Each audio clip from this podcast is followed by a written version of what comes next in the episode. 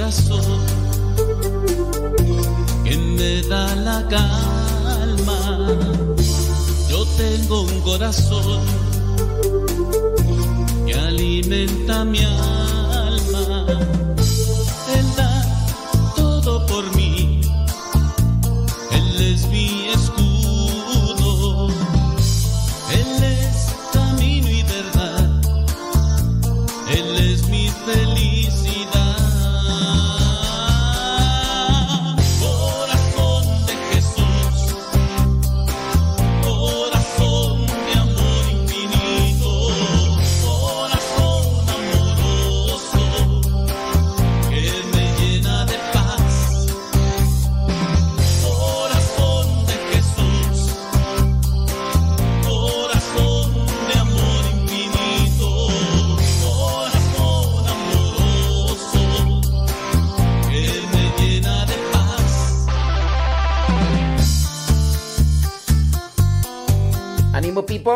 Ánimo people. Fíjate, eh, esas las cosas que yo no entiendo.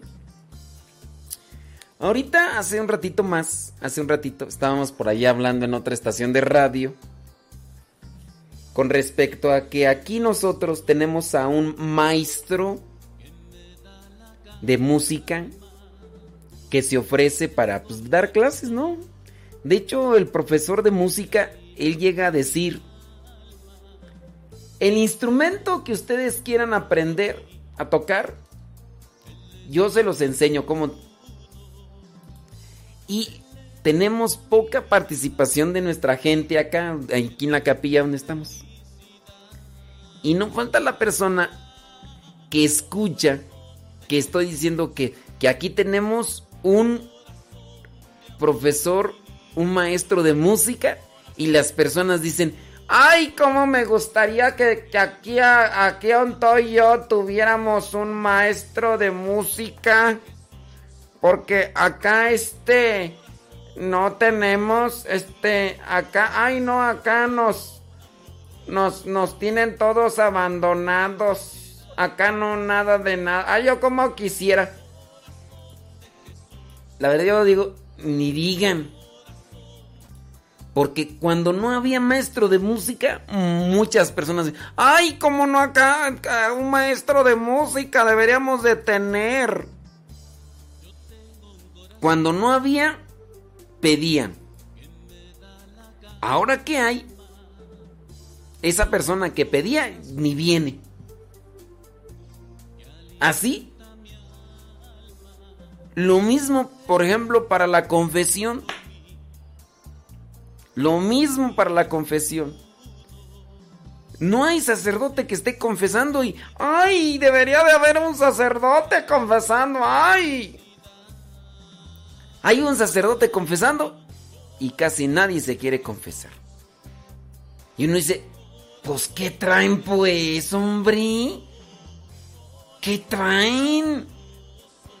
En fin. Ya hice mi catarsis.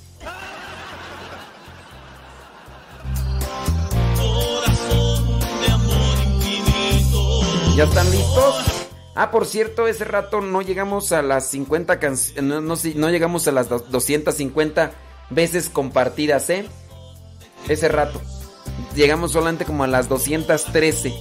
Para los que nos escucharon hace rato ya saben por qué se los digo. ¿Verdad? ¿Verdad?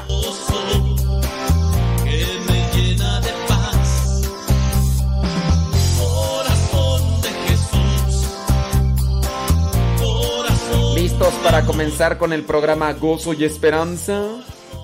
Yo espero que sí y que le den compartir. Gracias. Ay, cómo quisiera que viera acá, maestro.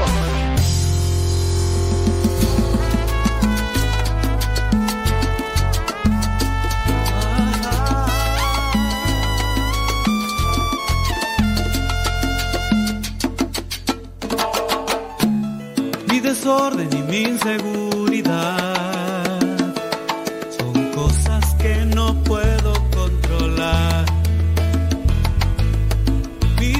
que me desespera no la soporto más, pues cansado estoy de tanta inestabilidad en mí. Mi locura y mi forma de pensar, y todo lo que olvido, todo por descuido no me deja estar en paz. Todo esto me distrae, me confunde, no me deja continuar. Pienso que no soy nada.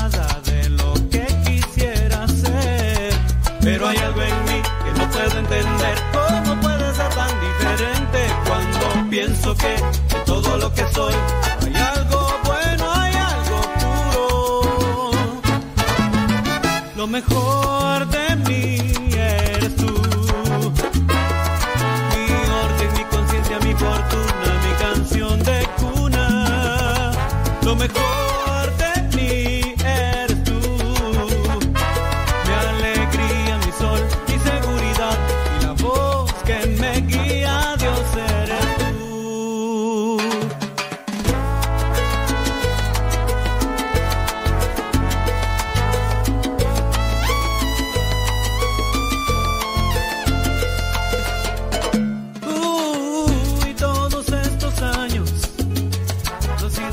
Señoras y señores, chiquillos y chiquillas, chamacos y chamacas, muchísimas gracias por estar conectados ahí con nosotros el día de hoy. Radio María, muchas gracias. Gracias por darnos la oportunidad, una nueva oportunidad, un nuevo año, también deseos, nuevos deseos de hacer las cosas mejores. Hay que renovarnos, hay que revitalizarnos, hay que eh, buscar compromisos, pero que sean espirituales sobre todo, que nos lleven a ser mejores personas. compromisos. De eso vamos a hablar, aunque no profundamente, pero ir mencionando de esas cosas buenas. Oiga, y hablando de estos compromisos de ser buenas personas, ya hemos nosotros hablado sobre los santos. ¿Y por qué no ir tomando de estos santos contemporáneos que ayudan y que vienen a tener una injerencia en la sociedad, haciendo sobre todo estas labores de las que tanto están está nuestra sociedad? Cuando la persona, fíjese, está lejos de Dios, cuando la persona está lejos de Dios, la persona tiende a despreciar, a arruinar la vida de los demás. Cuando la persona está cerca de Dios, no solamente procura estar bien con ellos, sino que también busca auxiliarles en las diferentes necesidades. Y vamos a mencionar un poquito más sobre una santa, una mujer, que además quedó viuda, pero el hecho de que haya quedado viuda no impidió para que ella pudiera hacer algo, no solamente por sus hijos, sino por la familia en general. Estamos hablando de Isabel Bailey Cetón, la primera santa nacida en Estados Unidos. Viuda, es la primera santa como mencionamos. Eh, dice, en Estados Unidos fundó ella, ella fundó, ah, mire, si usted que está, me está escuchando en Radio María, vive en Estados Unidos, ponga atención en esto, de verdad porque esto tiene que sobresalir. Hablamos de santos que están en Estados Unidos, como Junípero Serra, pero Junípero Serra no nació en Estados Unidos, nació en España, llega a México y comienza, y sí, fundó las Californias y demás, pero él no nació en Estados Unidos, esta sí nació en Estados Unidos. Por ahí hay otra santa italiana que hizo muchas cosas en Estados Unidos, y, pero no nació allá, pues es italiana. Bueno, por eso ponga atención en ella para que ustedes sepan, digan, oye, ¿cuál es el primer santo en Estados Unidos, nacido en Estados Unidos, de Estados Unidos? ¿Cuál es el primer santo de México? Y nosotros, los de México, los católicos, si no sabemos quién es el primer santo de, México, aunque no haya muerto en México, pero que era de México, oiga, eso también, ¿cuál es la primera santa mexicana? Fíjese que a mí se me, se me va el, avión y ya, aunque trato de memorizarlo, pero discúlpenme, se me olvida. Ahorita voy a tener que buscarle por ahí cómo se llama la primera santa mexicana. El primer santo sí recuerdo. Y la primera santa mexicana, ella sí, quedó en México, pero el primer santo mexicano no. Estamos hablando de San Felipe de Jesús. De la santa, ahí se las debo, ¿verdad? Ahí se las debo. Bueno, vayamos pues a lo que vendría a ser esta proyección e incluso como una motivación de principio, de propósitos de, un año, un año que, que tiene que lanzarse a, nosotros, tiene que lanzarnos a ser mejores hijos de Dios, mejores cristianos. Isabel Ana Bailey, viuda de Setón, eh, la primera santa nacida en los Estados Unidos, país donde fundó la primera escuela católica esta mujer funda la primera escuela católica y la primera congregación estadounidense de religiosas. La primera congregación estadounidense de religiosas bajo el nombre de Hermanas de la Caridad de San José. ¿Cómo se llamó la primera congregación de religiosas fundada en Estados Unidos? Hermanas de la Caridad de San José, así se llama. Se le considera patrona de las escuelas católicas. Las viudas y los niños en peligro de muerte. Isabel nació un 28 de agosto del año 1774 en Nueva York. Sus padres, el doctor Richard Bailey y su esposa Catalina Charlton, eran anglicanos. O sea, como la mayoría de los que llegaron a Estados Unidos o los que estaban en Estados Unidos, la mayoría puede decirse que son cristianos no católicos.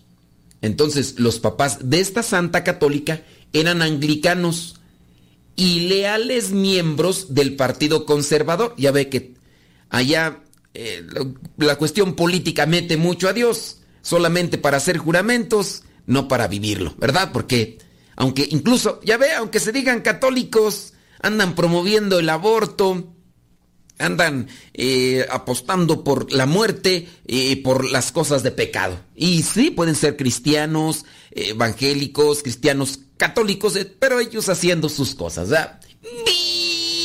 ¡Viva México!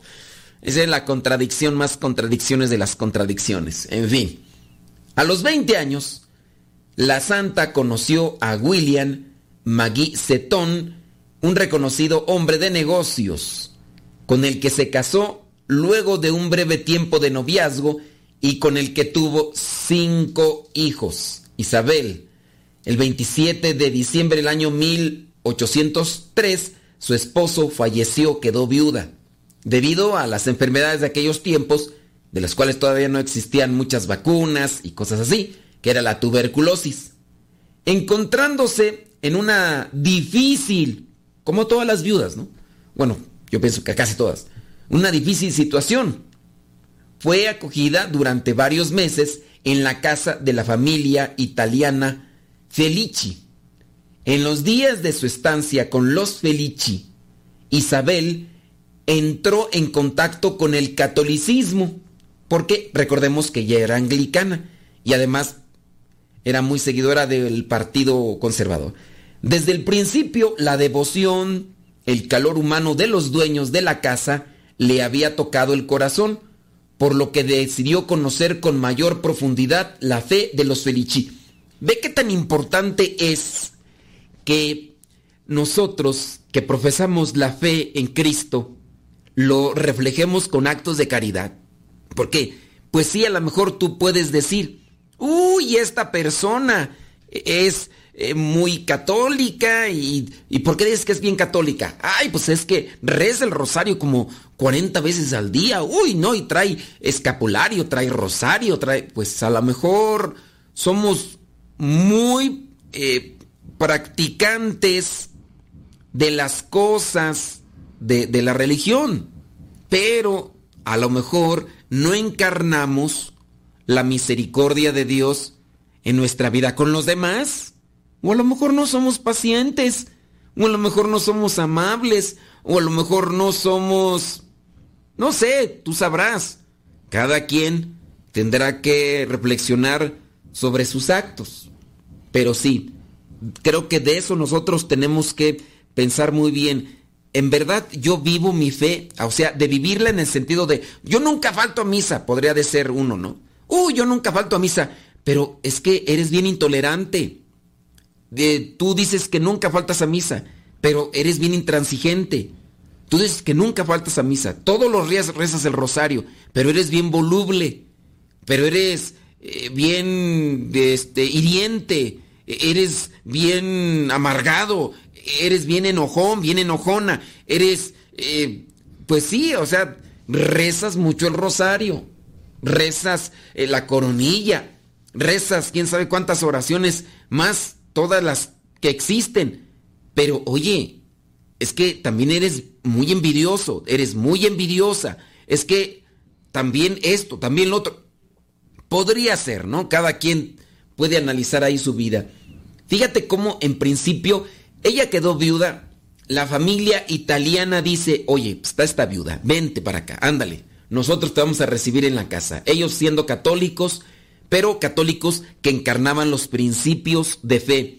Ella se sintió bien recibida, dice, ellos son bien amables, son bien atentos, ellos viven en una fe, pues me voy a dar chance de conocer qué onda, porque hay veces que otro tipo de creencias cristianas alejadas del catolicismo se dedican a echarle lumbre, fuego, tierra y todo lo que sea, incluso nos llaman que, que, que hijos del diablo, a los sacerdotes, que la iglesia la gran ramera, que, que el papa el anticristo y quién sabe qué tantas cosas. Y así. Pero bueno, aquí la cuestión que esta mujer que quedó viuda conoció a esta familia Felici y vio su calidad humana que estaba muy emparentada con la fe.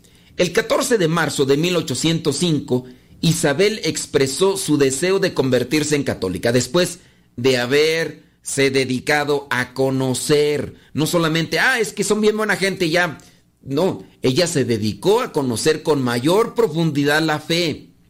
Por eso yo pienso que hay muchos que se dicen católicos y al final dejan el catolicismo. ¿Por qué? Porque no profundizan la fe. Eh, van llevando una fe, una creencia cristiana ahí, a la buena de Dios.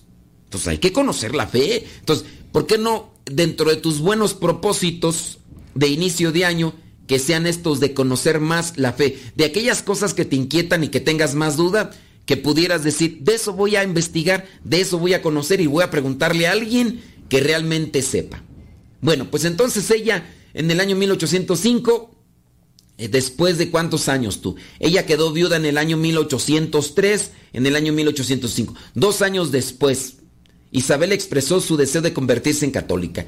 Dos cosas la habían impresionado de la Iglesia Católica y la impulsaron a convertirse.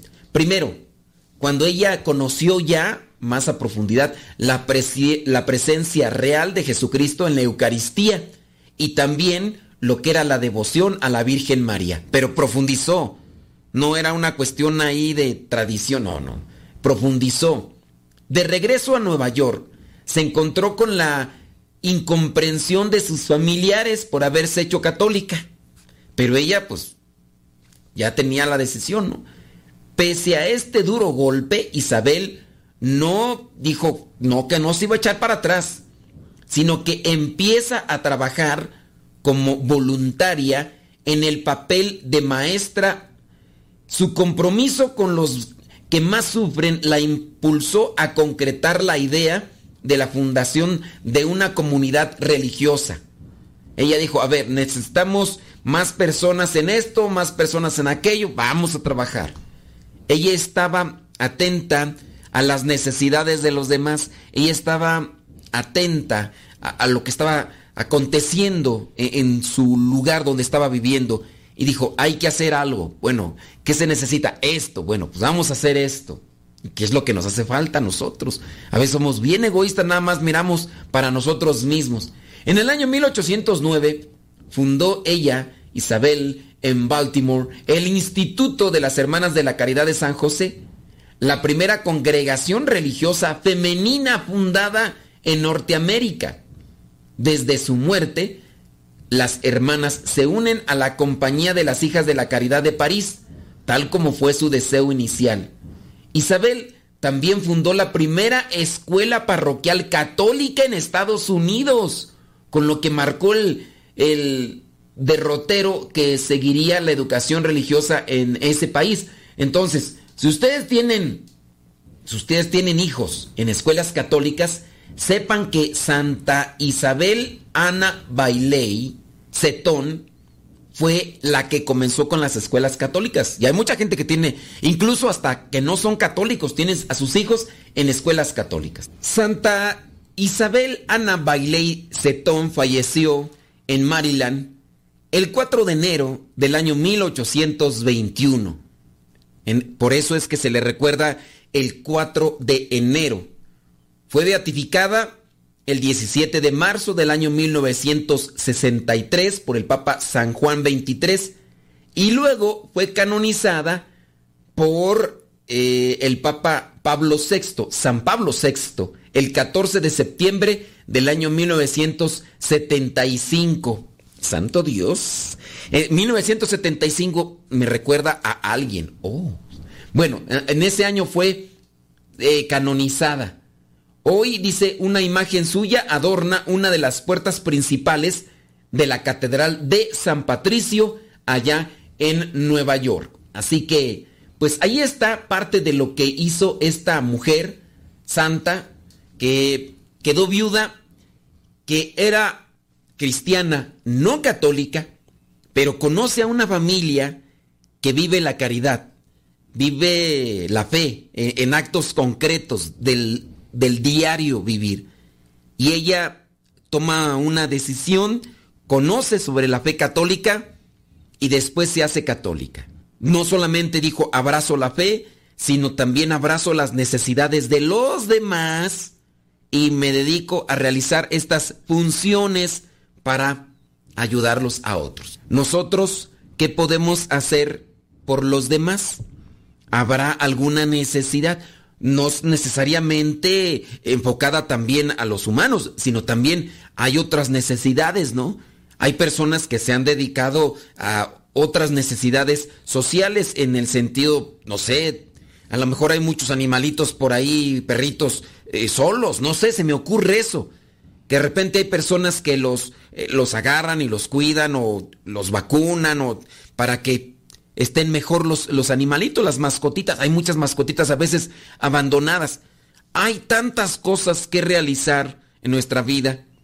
Hay personas que han tomado muy bien esto de querer corregir a la sociedad y por eso se han ganado un cierto tipo de, reproche. Por ahí hay un video que está circulando donde un hombre demasiado agresivo eh, está así porque se le corrigió. Resulta que esta persona tira basura en la vía pública.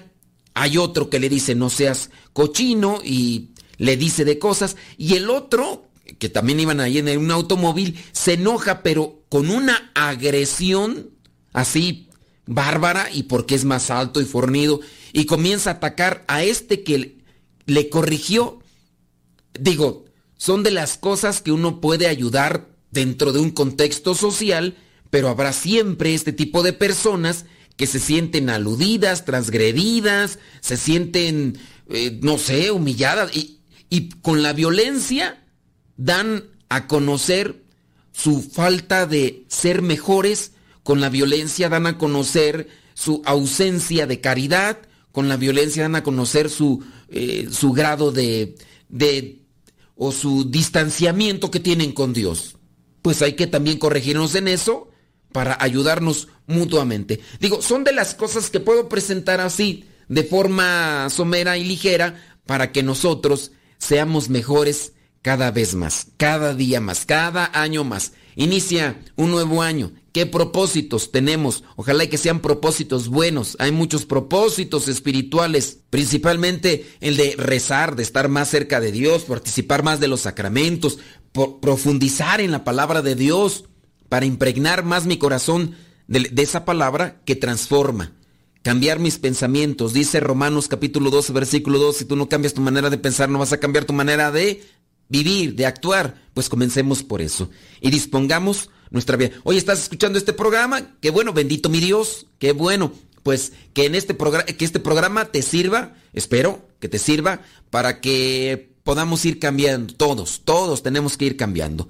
Señoras, señores, este es el programa Gozo y Esperanza, donde hablamos de la doctrina social de la iglesia pero de doctrina social de la iglesia no como una materia, sino como algo encarnado y practicado. Si ustedes ya igual quieren buscar estos fundamentos o los documentos que hablan de la doctrina social de la iglesia, están ahí en internet, están en las páginas del Vaticano, es muchos documentos que nos hablan del actuar del cristiano en la vida social. Hay que vivirlo en lo práctico, en lo concreto, en la familia, en el trabajo, en el vecindario, en el hoy, en el momento y que de esa manera, con que la gente nos conozca, vean que tenemos una fe abrazada, eh, conocida, pero sobre todo con la intención de vivirla. Viene por ahí mi estimado Guillermo Torres Quirós, le agradezco porque eh, comienzan también este año y dicen vamos a subirnos al, barco nuevamente. Seguimos con Radio María. Gracias, Guillermo Torres Quiroz.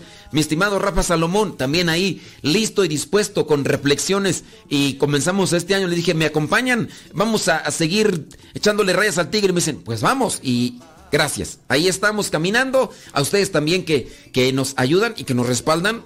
Con sus comentarios, con sus sugerencias, con sus opiniones. También se los agradecemos mucho. Vamos pues, adelante. Ya saben, música eh, agradable, también que anime y con reflexiones que espero yo también despierten lo que vendría a ser la inquietud y la conciencia de ser mejores cada día. Así que vamos pues a seguir adelante y ahí viene ya mi estimado Guillermo Torres Quirós y mi estimado Rafa Salomón.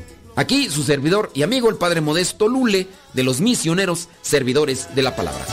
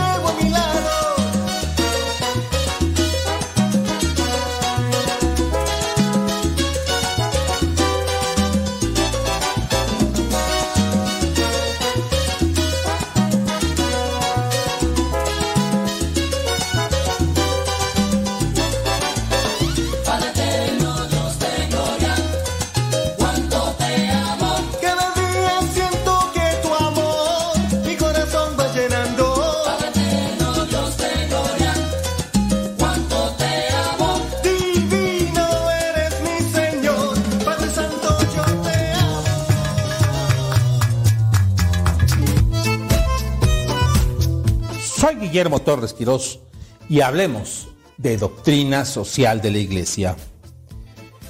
Ha comenzado un nuevo año, una nueva oportunidad para que la humanidad, después de un difícil año, se ponga a reflexionar sobre lo que ha hecho, sobre lo que tiene que hacer.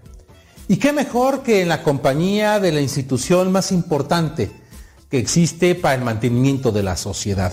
Me refiero a la familia la familia que ha estado presente en la historia de la humanidad y que en nuestra iglesia, en el cristianismo, es pieza fundamental. Precisamente, el Papa León XIII, en encíclica Reunuvarum, nos habla sobre el derecho fundamental a la familia.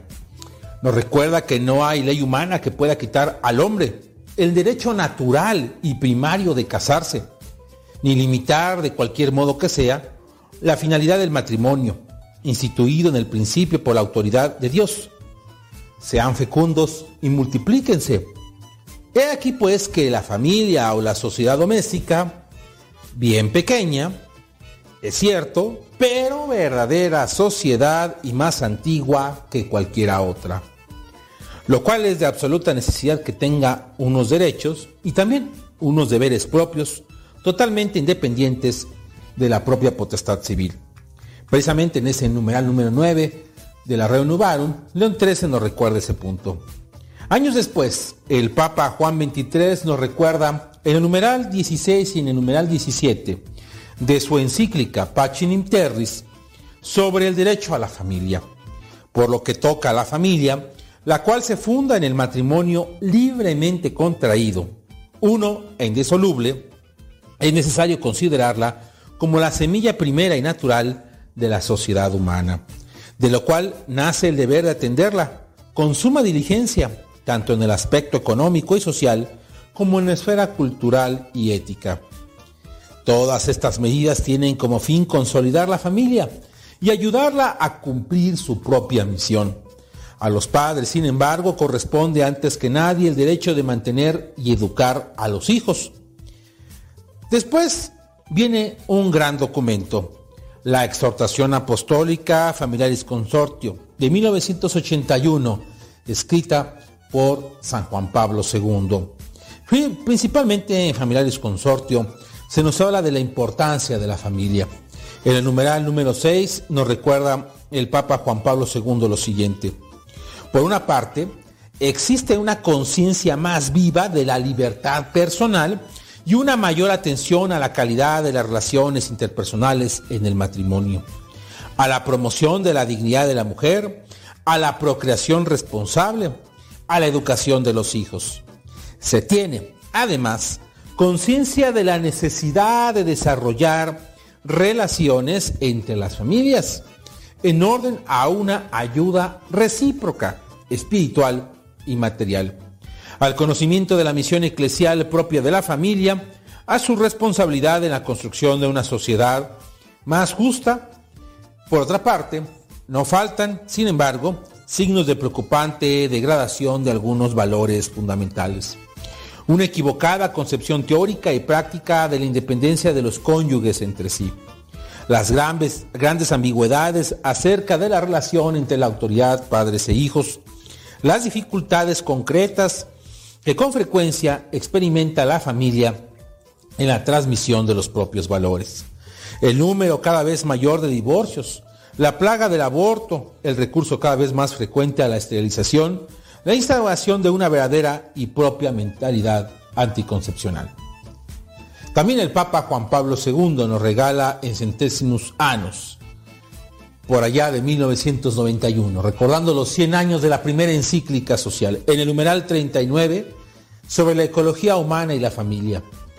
Dice San Juan Pablo II, la primera estructura fundamental a favor de la ecología humana es la familia en cuyo seno el hombre recibe las primeras nociones eh, sobre la verdad y el bien. Aprende que quiere decir amar y ser amado y por consiguiente que quiere decir en concreto ser una persona. Se entiende aquí la familia fundada en el matrimonio, en el don recíproco de ser por parte del hombre y de la mujer y que crea un ambiente de vida en el cual el niño puede nacer y desarrollar sus propias potencialidades hacerse consciente de su dignidad y prepararse a afrontar su destino único e irrepetible. También en Centésimos Anus, en el numeral 49, San Juan Pablo II nos recuerda que debemos de superar el individualismo. Para superar la mentalidad individualista, nos dice, hoy en día tan difundida, se requiere un compromiso concreto de solidaridad y caridad. Que difundida se requiere eh, pues que comience dentro de la propia familia, con la ayuda mutua de los esposos y luego con las atenciones que las generaciones se prestan entre sí.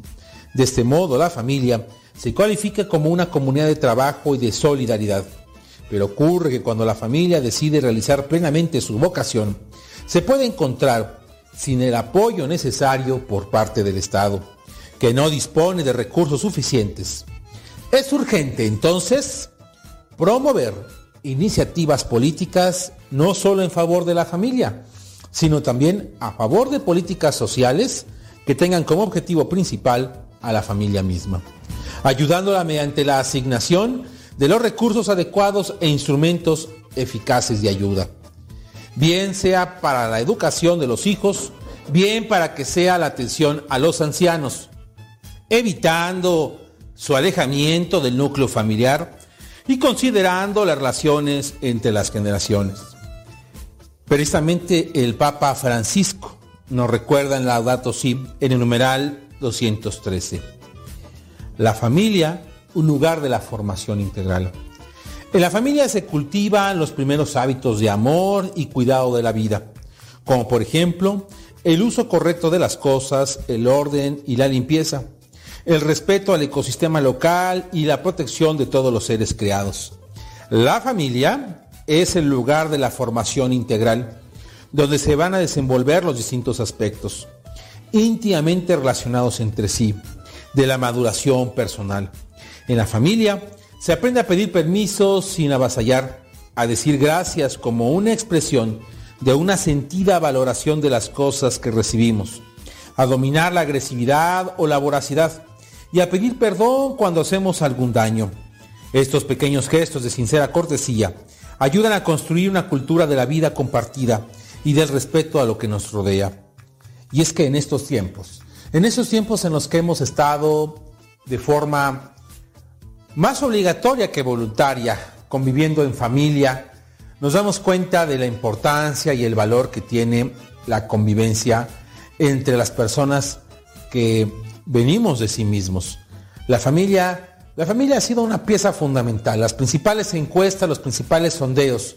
Cuando le ha preguntado a la gente sobre cuál es lo que más ha aprendido en este tiempo de estar resguardado en su casa por la pandemia del COVID-19, eh, encuestas en diversos países marcan que arriba del 70% la respuesta es la familia. Y sí, habrá quien sin duda hará la mención de que la violencia familiar se ha desatado muy fuerte en estos tiempos. Es cierto, es una realidad de la que no podemos nosotros evadirnos, existe. Y se podría evitar en gran parte si se da un verdadero sentido a lo que es en la realidad el fundamento de la existencia de la familia. Es una buena oportunidad, nunca es tarde. La familia, la familia es la pieza fundamental de la sociedad y recordemos precisamente lo que fue la Sagrada Familia. El momento en el que San José, de una forma silenciosa y presente al aceptar eh, casarse con la Virgen María, una mujer que está esperando a luz por obra del Espíritu Santo. Qué golpe tan fuerte para alguien como San José, pero qué gran nobleza. Y por eso es que, entre otras cosas, el Papa Francisco ha dedicado el año 2021 dedicado a San José. No lo olviden, la familia es pieza fundamental de la sociedad. La familia no puede destruirse, aunque haya quien quiera acabarla. Hay que hacer mucha oración por la familia. Esa es parte de nuestra esencia y nuestra responsabilidad como cristianos.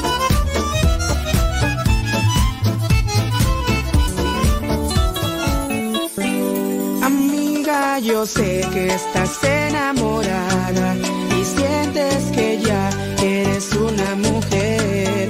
Tienes deseos de dar ese paso, pero eres muy niña. Piénsalo bien, amigo, te sientes un hombre completo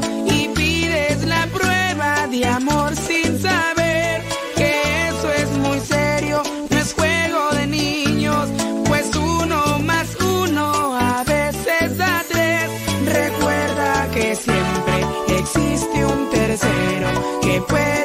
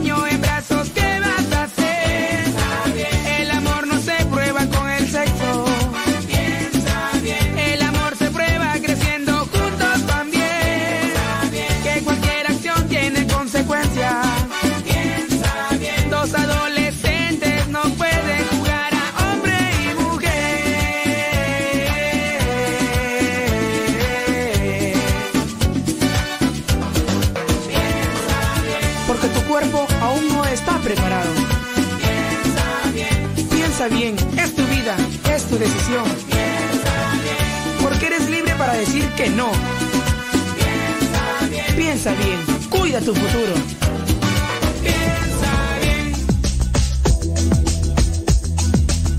Reciban un abrazo sincero y les deseo que este año que inicia pues esté lleno de alegrías, de mucha esperanza y de salud. El día de hoy quiero compartirles dónde realizo esta reflexión, un nacimiento, el árbol de Navidad encendido, algunos villancicos y los integrantes de mi familia compartiendo risas. Hay una alegría desbordante. Todavía se percibe el olor de la cena de Año Nuevo. En el ambiente hay una gran alegría, hay gozo por esperar el año que viene. Aún sigo escuchando el eco de sus vocecitas, las de mis hijos, por supuesto, elevando su oración a Dios, agradeciendo los alimentos con una bondad e inocencia que me hace pensar en su corazón, ese que está tan cerca del amor hacia sus padres. Me recuerdan la forma en la que deberíamos acercarnos a nuestro Señor. Solo con un corazón de niño se puede comprender y vivir ese amor tan real, tan cierto. ¿Cuánto nos hemos alejado de esa palabra, papá? Dios eterno, Dios misericordioso, lo vemos en el hermano y todavía no nos animamos a decirle gracias. Me recuerdan estas risas y todo esto que acontece en casa, la forma en que deberíamos acercarnos a nuestro Señor, solo con un corazón de niño, y decirle gracias. Gracias Padre por este momento, por estar en nuestras vidas y sobre todo por amarnos y por volverte como nosotros. Encarnarte fue darle sentido y entendimiento a lo que sentimos nosotros. El más grande haciéndose el más pequeño. Al encarnarse, la humildad y sencillez absoluta se hace presente. Quiero volver a sentir con la misma fuerza de mis hijos cuando me dicen, papá. Hoy elevo mis ojos al cielo y agradezco como hijo tuyo. Hoy quiero decirte simplemente gracias por este año que me estás permitiendo vivir.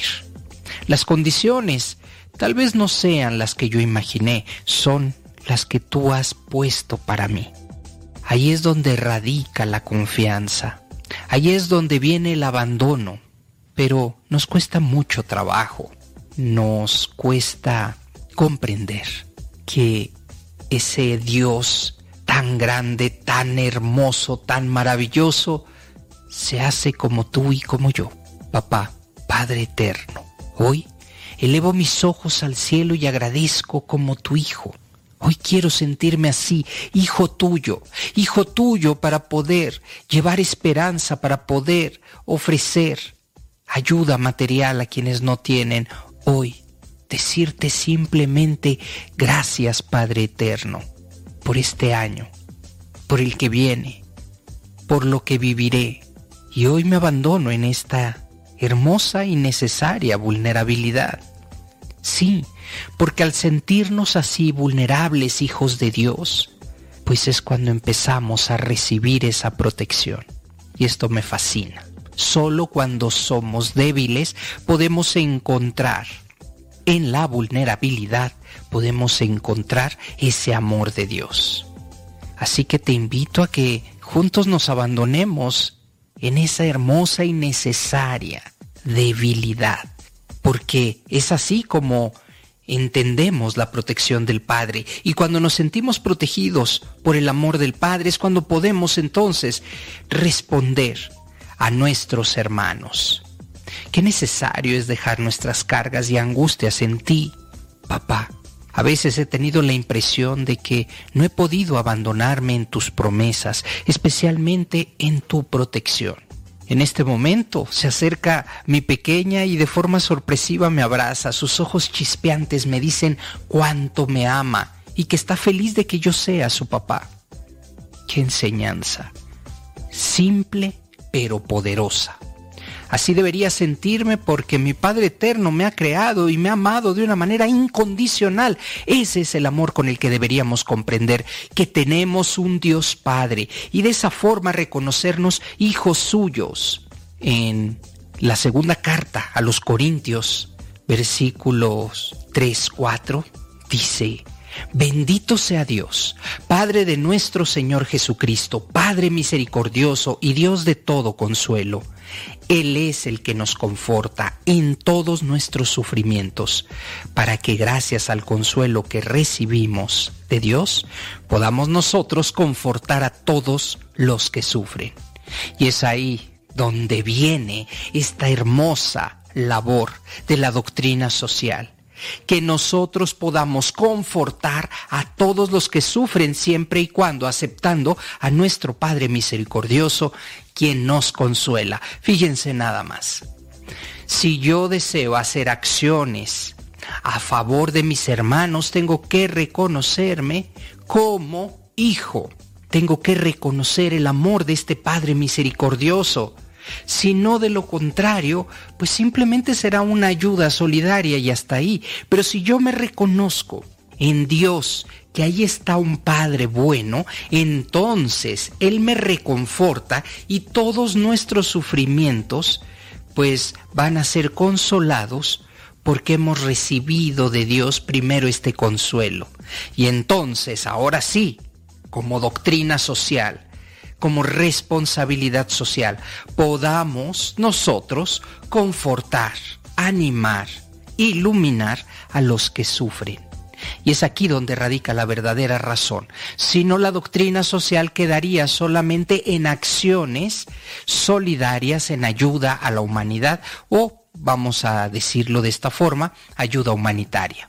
Pero en esta carta de Corintios, en la segunda carta a los Corintios, nos queda muy claro que no se trata solo de ayudar, sino se trata de aceptar el amor que viene de este Padre misericordioso, recibir ese consuelo y entonces, y solo entonces, ahí poder confortar a los que sufren.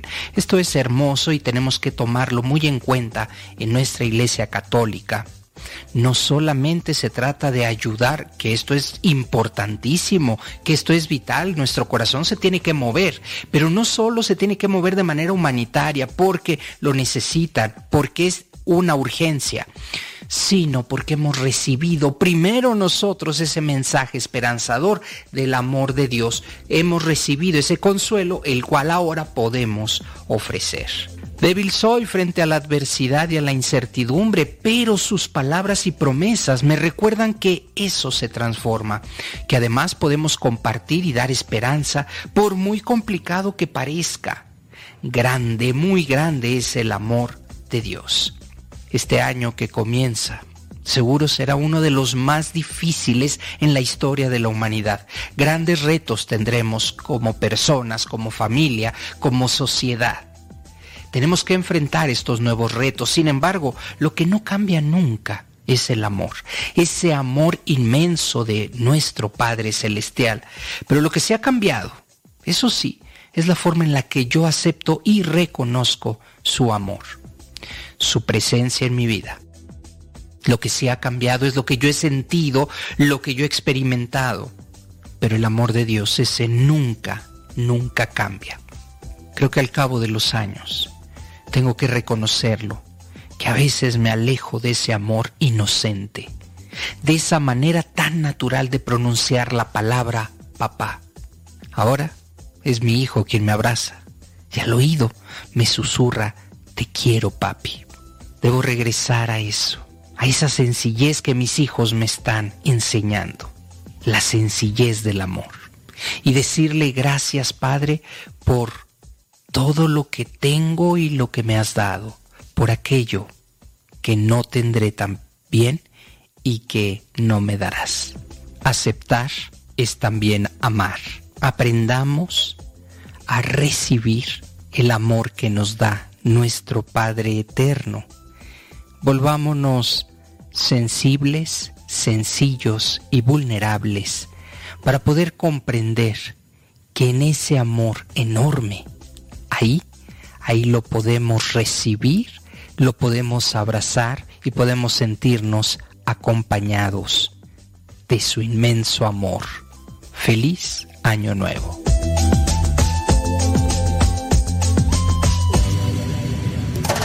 Hace mucho tiempo atrás, antes de que naciera yo,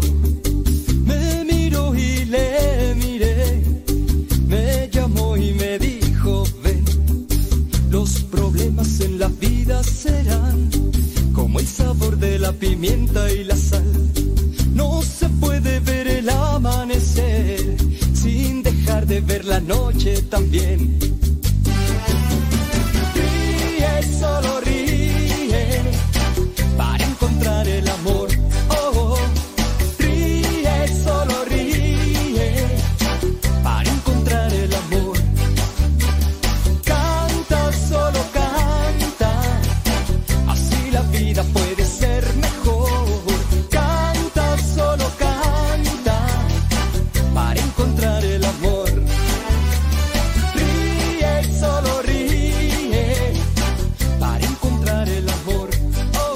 Pues el tiempo ya se nos terminó.